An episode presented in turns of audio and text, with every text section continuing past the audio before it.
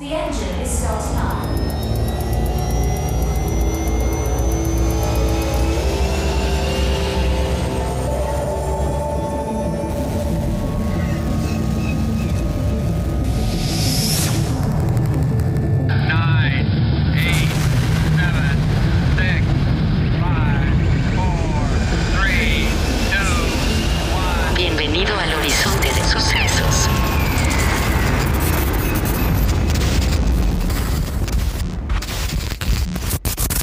Las 8 con 15 minutos y 45 segundos de la mañana del 6 de agosto de 1945, Little Boy, una bomba atómica de uranio, explotaba en Hiroshima a 600 metros de altura. Tres días después, el 9 de agosto de 1945, Fat Man, una bomba atómica de plutonio, explotaba en Nagasaki a 550 metros de altura. Estas dos han sido las únicas muestras de armamento atómico detonadas contra población civil en nuestra historia. Sin embargo, fueron suficiente para acabar con las vidas de aproximadamente 246 mil personas, entre las detonaciones y las enfermedades y lesiones causadas por la radiación de dichos dispositivos. El ataque perpetrado por Estados Unidos se realizó bajo la orden expresa y directa del presidente Harry S. Truman, que en ese momento ocupaba el poder. Sin embargo, el equipo que diseñara con éxito estos dispositivos fue liderado por Julius Robert Oppenheimer, el físico teórico nacido en Estados Unidos pero de ascendencia judío-alemana, considerado como el padre de la bomba atómica, cabeza del proyecto Manhattan. Bienvenidas y bienvenidos a un episodio más en Horizonte de Sucesos, su podcast favorito de ciencia ficción e historias extraordinarias.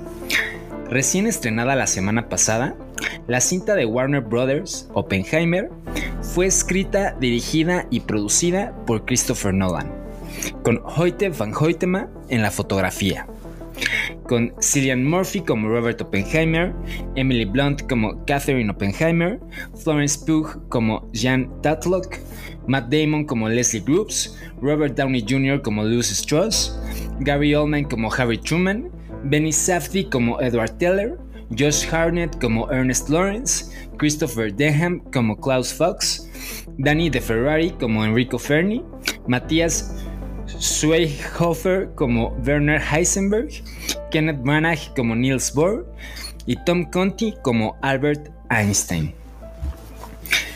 Este es el biopic del Dr. Robert Oppenheimer, obviamente, basado en el libro biográfico del mismo, titulado El Prometeo Americano, escrito por Kai Bird y Martin J. Sherwin. La cinta ya ha recaudado 209.212.523 dólares, lo cual deja como un éxito duplicando los 100 millones de dólares que costó hacerla. Además de este recibimiento por el público, la crítica ya la coloca como la mejor película de Christopher Nolan. Hay mucha tela de donde cortar y aquí va la sinopsis y el análisis de Oppenheimer.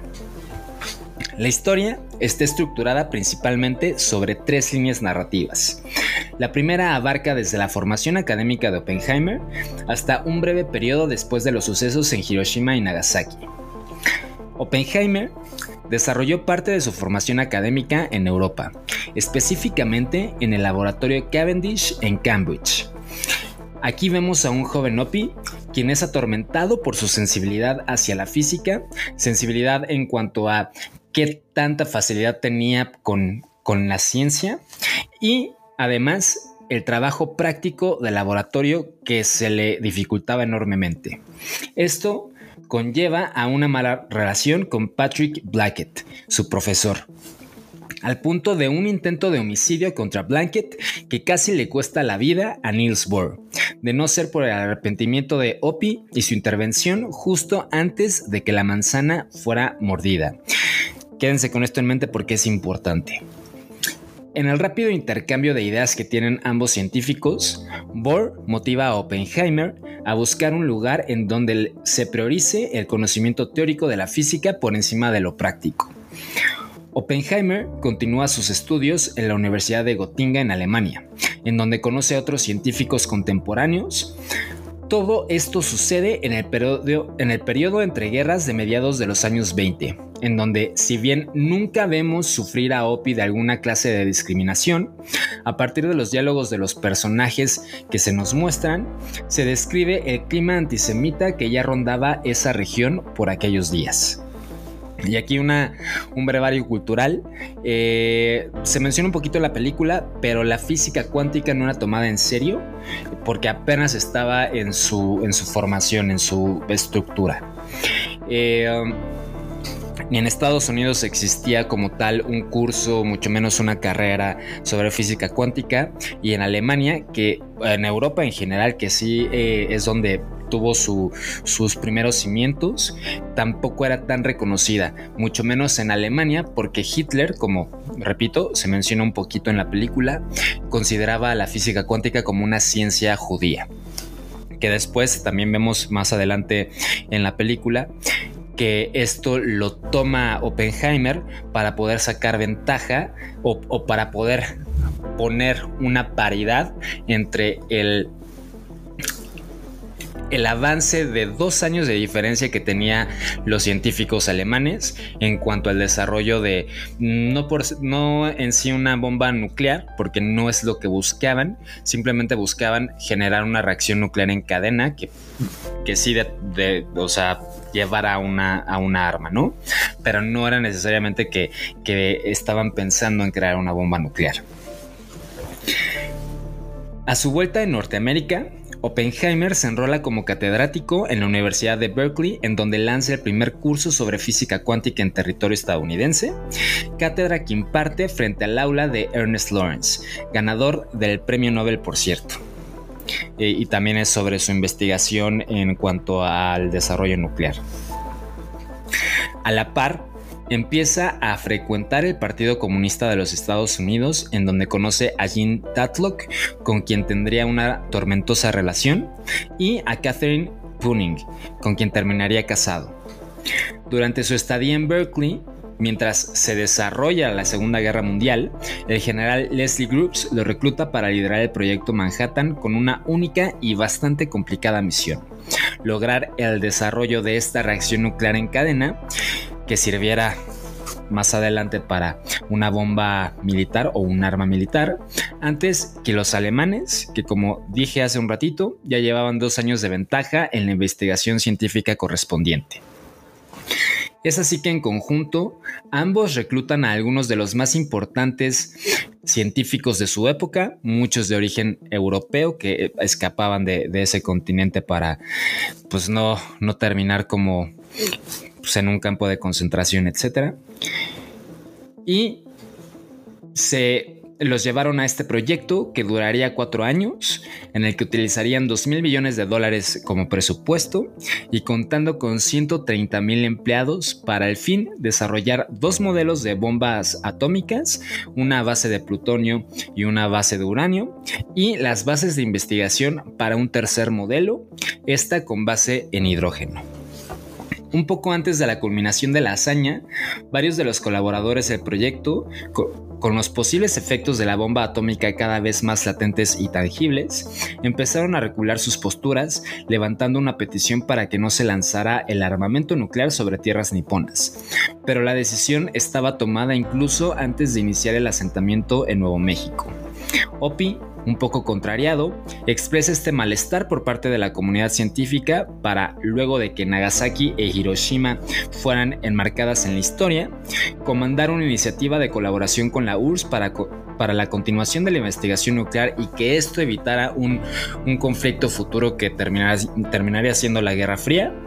Y posteriormente la propuesta de prohibición para la investigación y desarrollo de, la H1 y en general de cualquier armamento nuclear porque ya eh, sabían, no, no, únicamente Oppenheimer, sino en general la comunidad científica y el mundo entero, lo que conllevaba desarrollar este tipo de, armas, ¿no? Eh, el nivel de, letalidad de, de un arma nuclear es altísima eh, prácticamente las bombas nucleares actuales tienen la capacidad de destruir una ciudad grande entera eh, y obviamente la los residuos de radiación pues terminan afectando a varios kilómetros a la redonda del territorio que es atacado.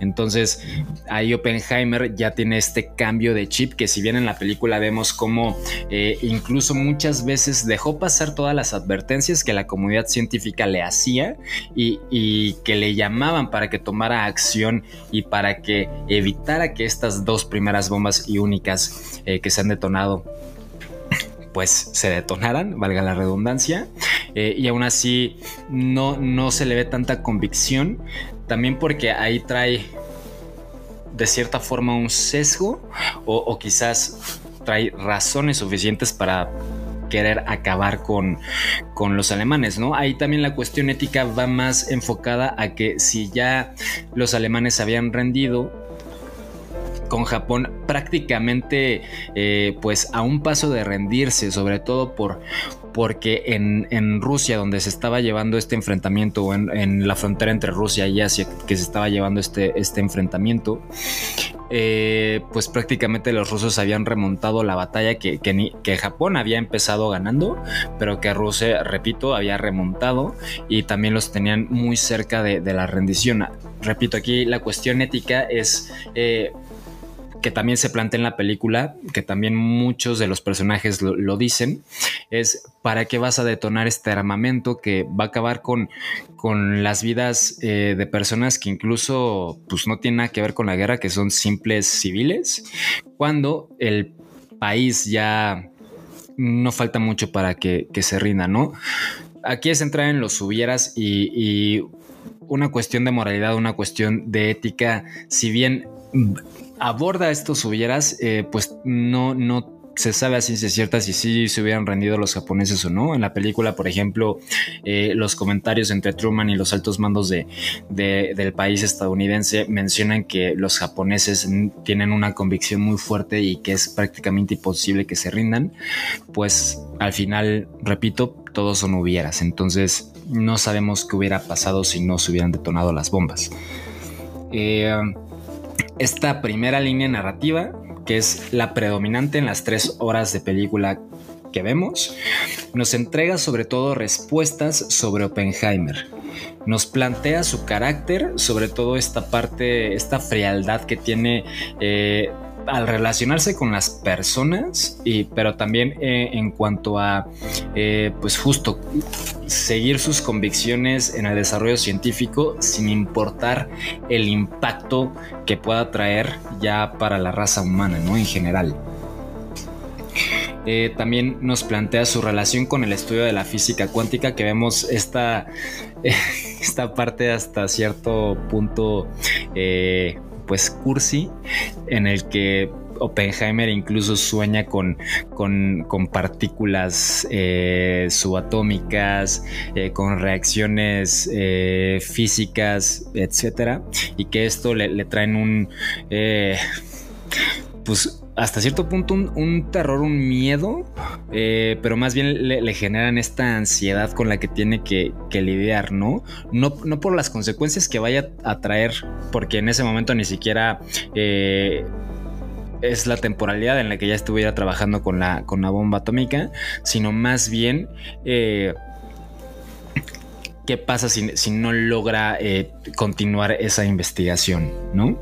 Eh, también vemos su motivación desde esta parte eh, de origen que pues tiene ascendencia tanto alemana como judía y que pues obviamente eso también representaba a nivel psicológico un impacto bastante fuerte porque pues él es alemán su país de origen, de nacimiento es, o, de donde vienen sus, familiares, es quien está generando todo este caos desde pues una perspectiva no alemana y al mismo tiempo, pues eh, su pueblo, hablando a nivel cultural religioso, eh, son las principales víctimas, ¿no? De esta, de este genocidio que se, que se estaba llevando a cabo.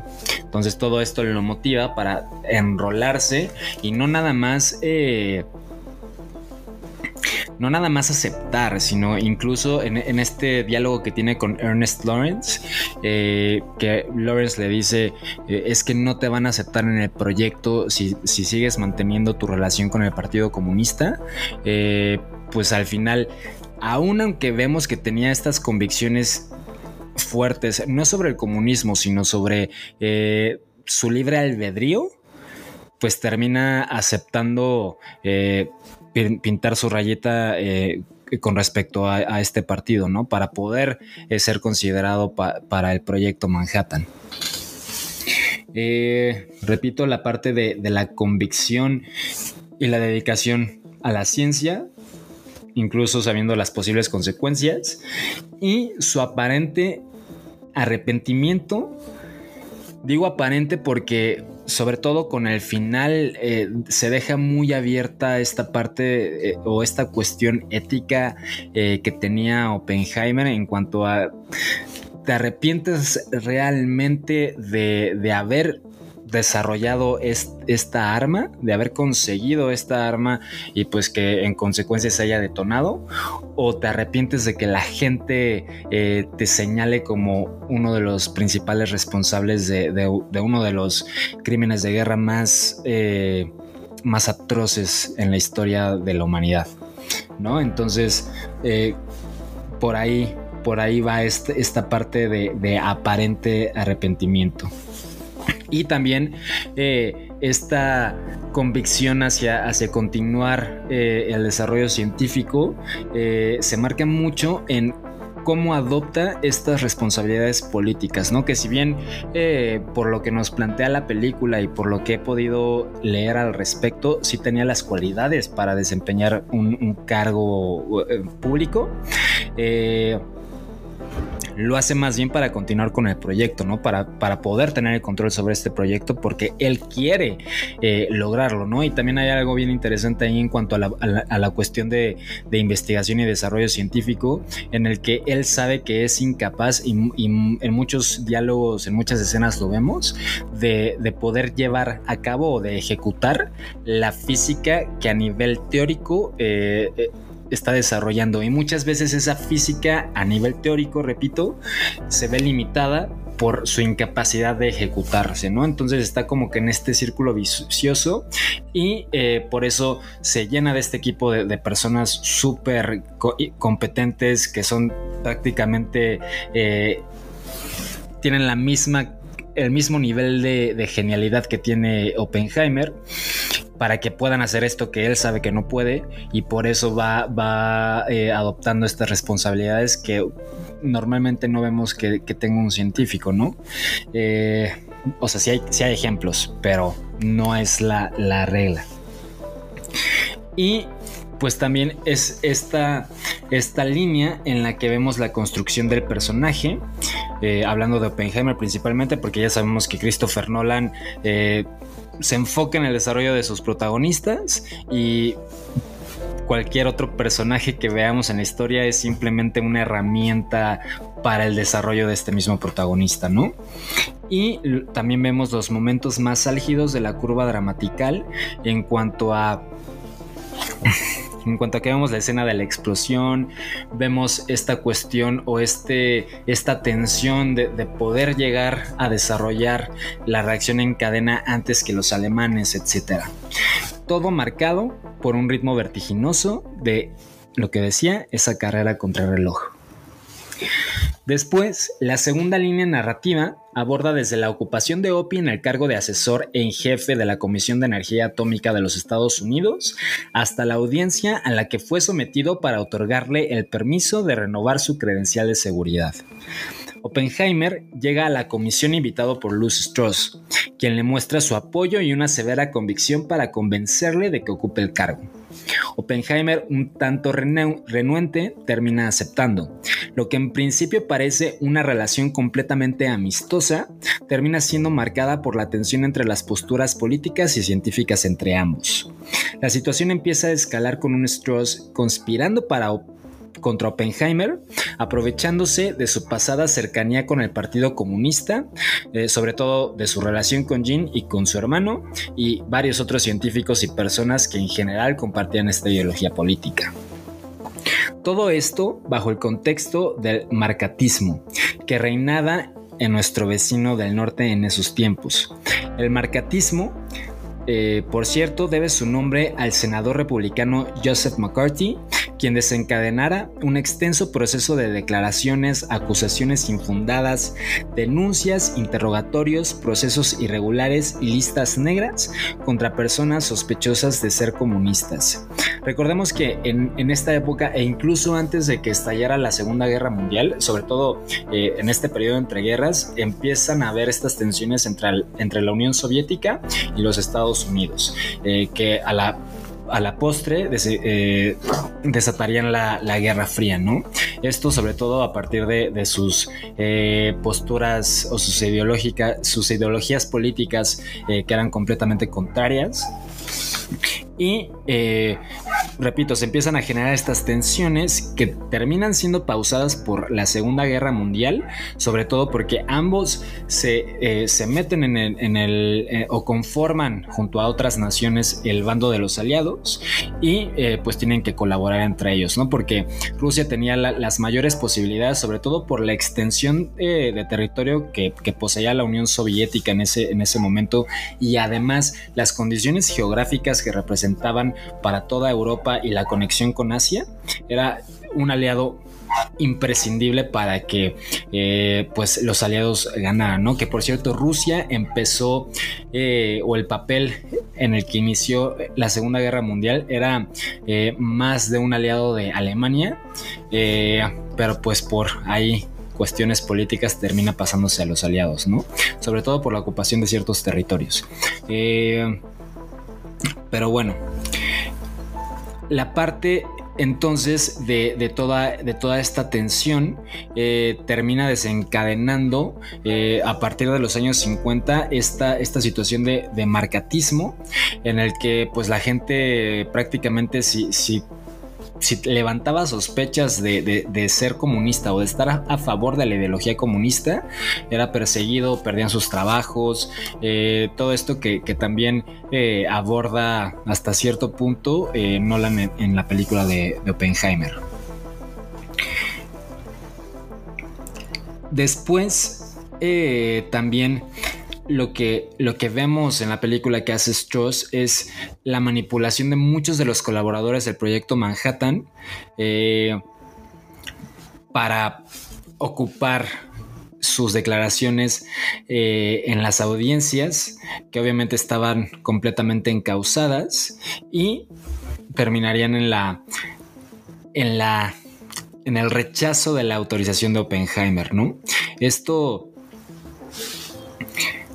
pues ya, ya, ya empieza a, girar la historia, eh, o, bueno, en, esta segunda línea narrativa también se nos muestra mucho eh, la parte de, preguntas al respecto, porque eh, sobre todo por, cómo está contada la historia, ¿no? Que va saltando entre líneas narrativas, pero esta segunda línea narrativa es, en donde se, levantan todos los cuestionamientos que muchos se, se contestan a medias en, la primera línea narrativa que, ya comentamos y que terminarían de, descifrarse en la tercera línea narrativa, ¿no? Pero es, es sobre todo en donde se plantean estas preguntas.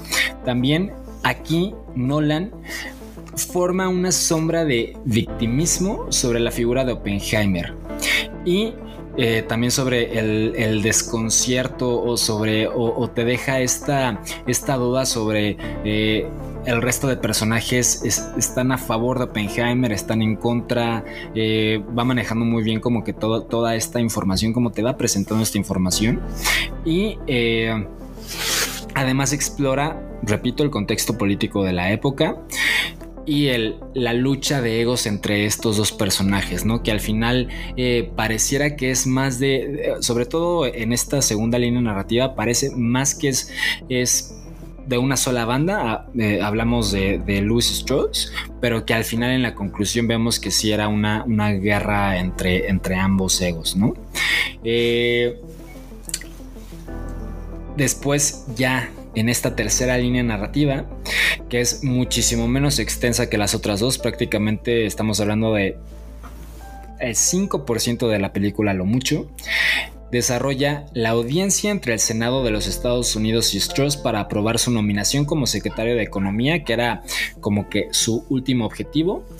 Y eh, pues vemos a Strauss enfundado en, este disfraz de cordero, eh, articular su discurso en conjunto con su equipo para salir bien librado de la audiencia y continuar y fortalecer sobre todo su carrera política. Sin embargo, es acorralado por las declaraciones de David Hill, que desenmascaran toda su elucubración para derribar la carrera de Oppenheimer.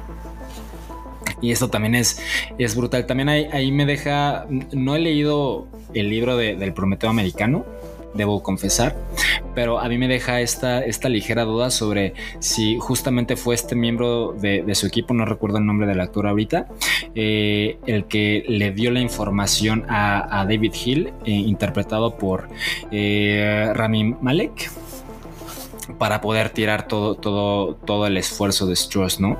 Me, queda esa pequeña duda. pero bueno, en contraparte con su derrota, Oppenheimer termina condecorado con el premio Enrico Fermi por parte del presidente Lyndon y el gobierno estadounidense. Sin embargo, este reconocimiento queda opacado por las palabras de Einstein sobre el desarrollo científico y las responsabilidades que conlleva, que es esta, esta reunión de la que eh, eh, Louis Strauss sospecha que Oppenheimer pone en contra, eh, en su contra a Einstein y que en realidad pues hablan de, de cómo de la experiencia que tuvo Einstein al, recibir justamente un, premio, eh, una condecoración eh, por parte de Oppenheimer por toda su labor en cuanto a a los inicios del estudio de la física cuántica, porque si bien después Einstein ya no quiere continuar con, su investigación, eh, aparentemente o lo que eh, ficcioniza la película es porque se, asusta de, las consecuencias que está previendo que, puede, que puede llevar esta, esta ciencia. Eh, pues terminan dándole este, este agradecimiento pero que en mismas palabras del personaje de Einstein en la película, pues dice que es, que es más bien un reconocimiento para, para los otros, ¿no? Que es como de te estamos condecorando por tu falta, por tu cobardía o por tu falta de valor y porque al final nosotros vamos a, dar e, ese paso importante que tú no pudiste. Y es un poco lo que en lo que concluye esta película, ¿no? Que esta condecoración pues es más eh, parte del resto de científicos continuando o, incluso ya con, algunos logros porque eh, si bien Oppenheimer se opone, el desarrollo de la bomba H1 o, de la bomba de, hidrógeno eh, sí se lleva a cabo. Entonces pues es un poquito esto de... Oh, tú te, te, opusiste a que continuáramos, aún así lo hicimos y lo logramos y por eso te reconocemos, ¿no? Porque eh, reconocemos, te, te reconocemos como el escalón que nos impulsó a nosotros para, llegar a, lo que ahorita al punto en el que ahorita estamos. Eh, esta línea narrativa es la que sostiene todo el thriller propuesto por Nolan. Eh, y no solo estas, son las tres en conjunto, pero aquí es justo en donde eh, se empiezan a, encontrar o, se concluyen ya las, las respuestas más o menos respondidas se descubre Strauss como ese gran contrincante de Oppenheimer, sobre todo a nivel político y a nivel de figuras públicas.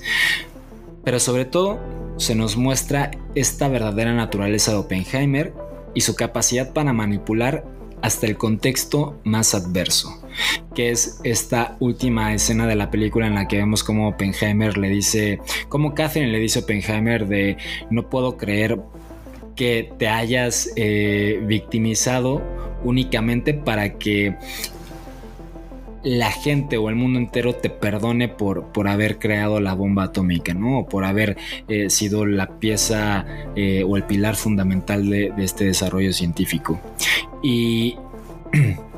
Y pues sí, por eso mencionaba hace un rato la, parte de, de, este aparente arrepentimiento, porque sí da eh, más la impresión de que solo estaba acomodando las cosas a su favor, incluso poniéndose de tapete de Strauss para que la gente le perdonara algo que pues prácticamente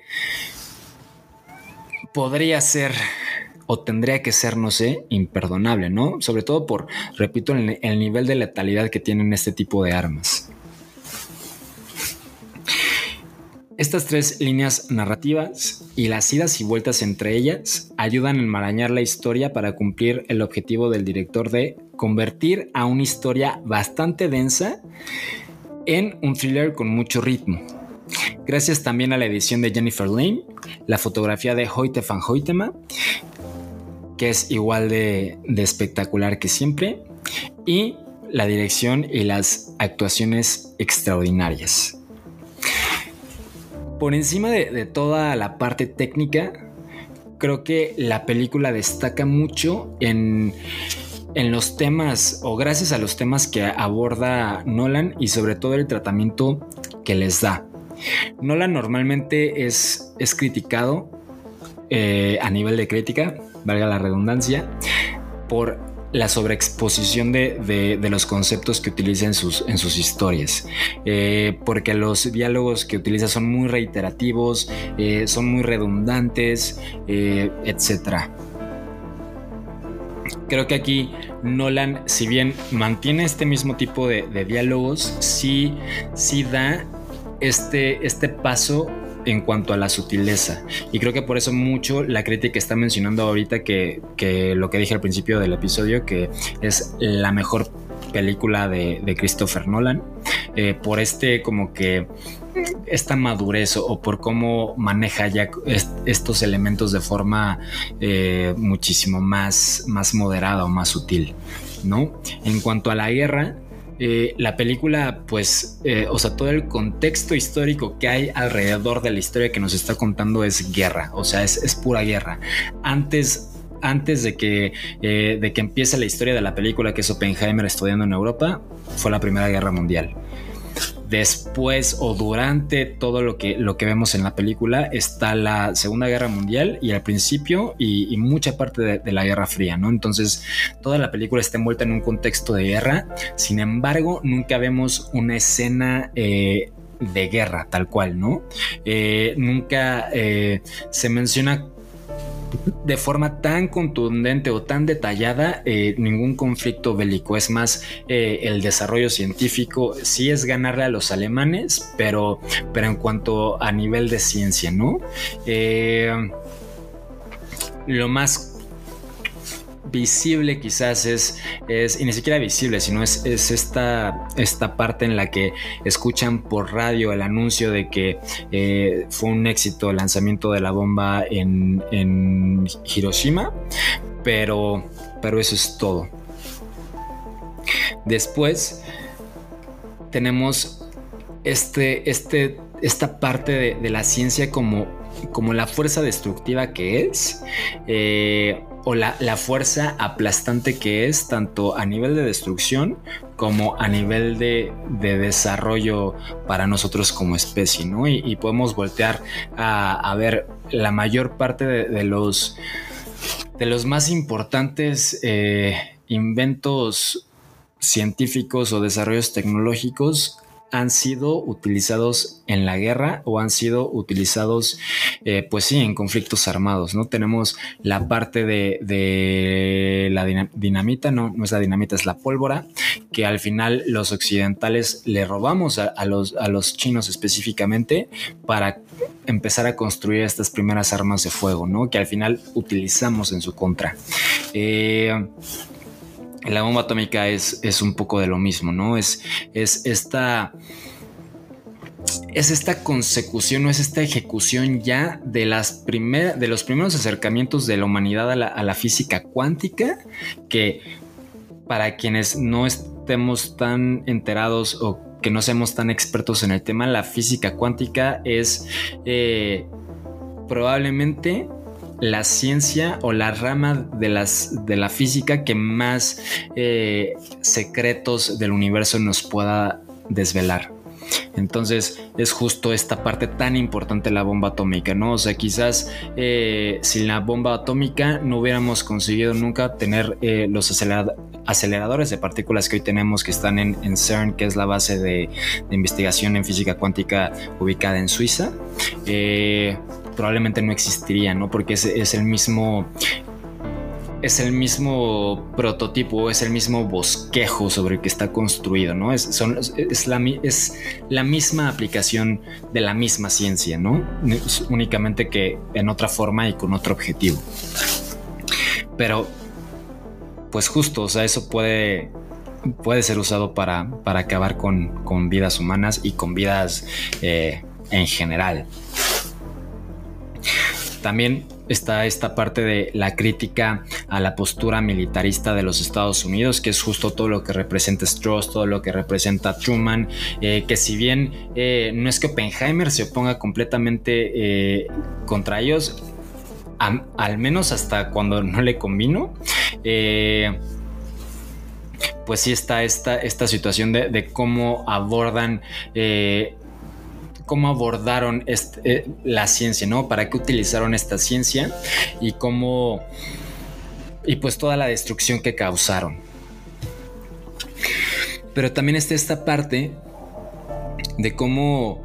Eh, cómo hasta cierto punto Leslie Groups termina que también representa pues al ejército norteamericano, termina usando a, estos hombres de ciencia y los termina desechando cuando ya no, ya no son importantes, ¿no? Que es lo que vemos cuando eh, Oppenheimer le pide a Groups que, que le informe eh, en cuanto llegue a Washington, que le informe pues todo todos los, los, avances que vaya viendo en, en la situación y terminan enterándose por esta transmisión de radio. Eh, una cosa interesante también es que no no muestra tanto esta, a diferencia de, sobre todo de su obra de ciencia ficción, en Oppenheimer, Nolan no muestra tanto esta, esta cuestión científica o, no habla tanto de la ciencia como que en un, en un primer plano no, sí se mencionan ciertos conceptos sobre la bomba atómica, bla, bla, bla, sí hablan al respecto, pero no lo hace tan consecutivamente o con la misma potencia que si lo, que lo hace en Interstellar sobre todo, ¿no? Que, es muchísimo más en este primer plano o que incluso lo que hace en Tenet, ¿no? Que, son sus películas de ciencia ficción más, más dura o con mayor eh, rigor científico. Aunque sí tiene esta parte que también me parece muy cursi, pero me, parece muy bonita en la que si retomamos toda esta parte de la ética que, ya mencionaba, etcétera, está la cuestión de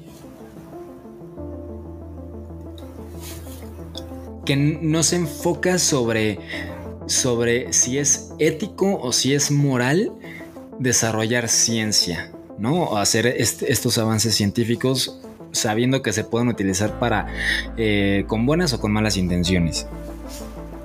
Es más que en esta situación en específico, en todo lo que eh, implica el proyecto Manhattan, quiénes son culpables y quiénes no que en apariencia eh, quizás eh, y sobre todo por, por este tenor o, por este eh, discurso un poco de, victimismo que, en el que se envuelve la figura de Oppenheimer podría ahí como que indicar otra cosa pero a mí me parece que, que termina responsabilizando a tanto a Oppenheimer como al resto de científicos que aparecen, ¿no? Y por eso es importante que hayan aparecido Niels Bohr, que haya aparecido el mismo Einstein, que hayan aparecido todos estos científicos, porque al final todos fueron parte de, lo que terminó siendo la, bomba, el desarrollo de la bomba nuclear.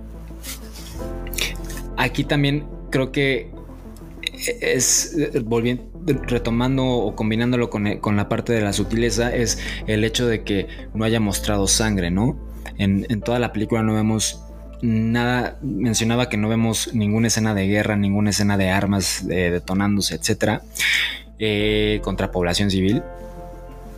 y tampoco vemos sangre, que es un poquito, creo que a lo que va aquí Christopher Nolan es que, ¿para qué voy a mostrar sangre en pantalla cuando se derramó tanta en ese momento? Eh, y volviendo a, al- a cómo presenta a todos estos científicos como personajes, es justo por eso, porque les... Si bien Oppenheimer lidera el proyecto Manhattan, todos tuvieron esta participación hasta cierto punto. Si Einstein no hubiera redactado esa carta a Truman avisándole que los científicos alemanes estaban experimentando con reacciones nucleares en cadena, eh, posiblemente para generar un nuevo tipo de arma, Truman y en consecuencia Groups no hubieran empezado a, a buscar a alguien que, que pudiera hacer lo mismo en, Estados Unidos, ¿no? Eh, que en este caso fue Oppenheimer. Y a su vez, por ejemplo, si Bohr no hubiera a- alentado a Opie en ese momento cuando Opie estaba estudiando, eh, tampoco hubiera sido capaz de, llegar al punto que llegó hablando a nivel de, ciencia o de entendimiento sobre la física. Sin Opie liderando el proyecto y sumando a todo este equipo que conformó, quizás tampoco se hubiera logrado la, la bomba atómica, ¿no? Y quizás, y solo quizás, pues si todo esto pasaba, si todo esto no pasaba, no se hubieran detonado esas dos bombas nucleares sobre el país del sol naciente. Pero entonces quizás Heisenberg sí hubiera logrado concretar la bomba atómica en Alemania y pues hubieran podido pasar otras circunstancias. Aquí el punto es que cuando hay tantos hubieras en juego, la responsabilidad no puede ser únicamente de una persona y, es a lo que apunta al final, creo yo, este Christopher Nolan respecto, eh, y ya para concluir esta parte de la ética. Pero también todo este conjunto de hubieras terminan convirtiéndose en una conmovedora y muy cursi analogía de lo que implica una reacción en cadena, que es de lo que al final trata la cinta, de la reacción en cadena que cambió el mundo, desde el conjunto de partículas de interacción nuclear pesada y débil reaccionando al detonar una bomba atómica, y o el conjunto de acciones y decisiones reaccionando para crear la misma. Para mí Oppenheimer es completamente un 5 de 5.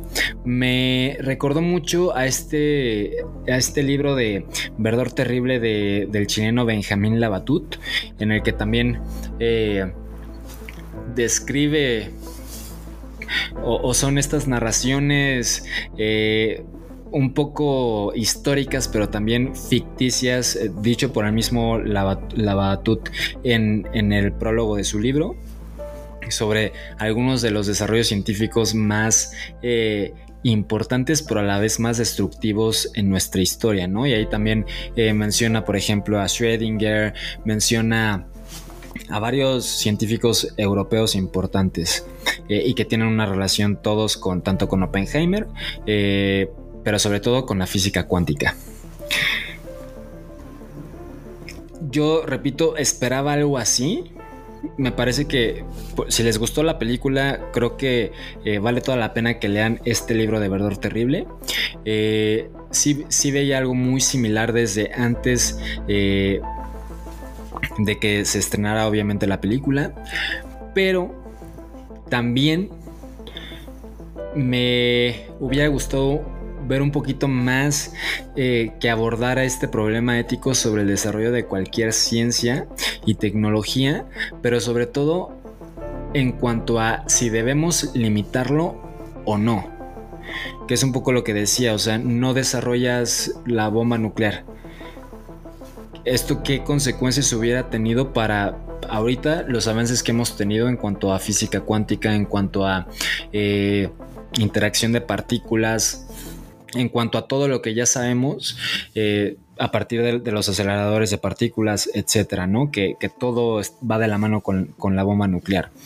Hay otros libros que también, eh, bueno, otras historias, específicamente es un, libro que, aborda exactamente la misma cuestión, eh, o esta cuestión que para mí faltó un poquito en la película que es la trilogía de, de, los tres cuerpos, que es el programa de los tres cuerpos, el bosque oscuro y no recuerdo la, cómo se llama la última parte, pero son de Cixin Liu que también vale toda la pena. Es una obra larga. Eh, pueden leer únicamente la primera parte. Eh, pueden leer la primera parte y la segunda y no leer la tercera. Eh, o pueden leer las tres de corrido, que creo que es cuando más vale la pena tener todo el contexto.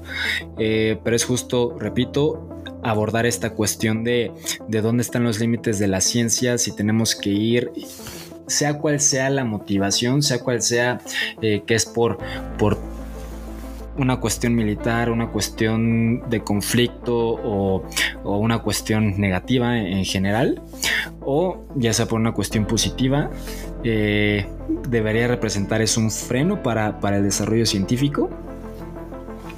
Y también me hubiera gustado verlo más porque es algo que en lo que ahonda constantemente Christopher Nolan en, estas obras de ciencia ficción, ¿no? Sobre todo las que ya mencionaba que son Interstellar y Tenet. Pero para hablar de, todas estas y de la obra de ciencia ficción en general de, Christopher Nolan, lo dejamos para otro episodio. Eh, repito, para mí Oppenheimer es un 5 de 5. Si no la han visto, no sé por qué terminaron este episodio, pero vayan a verla. Eh, vayan a ver en IMAX si pueden. Y eh, ya saben que a mí me encuentran en, bueno, que nos encuentran en en redes, en, Instagram específicamente como supernova-la, supernova.la.mx en la web. A mí me encuentran como peralta.peralta.peralta- en TikTok e Instagram y Threads ahora. Eh, me encuentran como Peralta Peralta P en Twitter. Y recuerden que este episodio, si lo están escuchando en plataformas, también está disponible en YouTube. estamos también como Supernova. Ahí nada más es Supernova. Eh, de todas formas, todas las redes, etcétera, las pueden encontrar en el link tree de, de nuestro Instagram, que es, repito, supernova-lea. Y nos escuchamos en el siguiente episodio.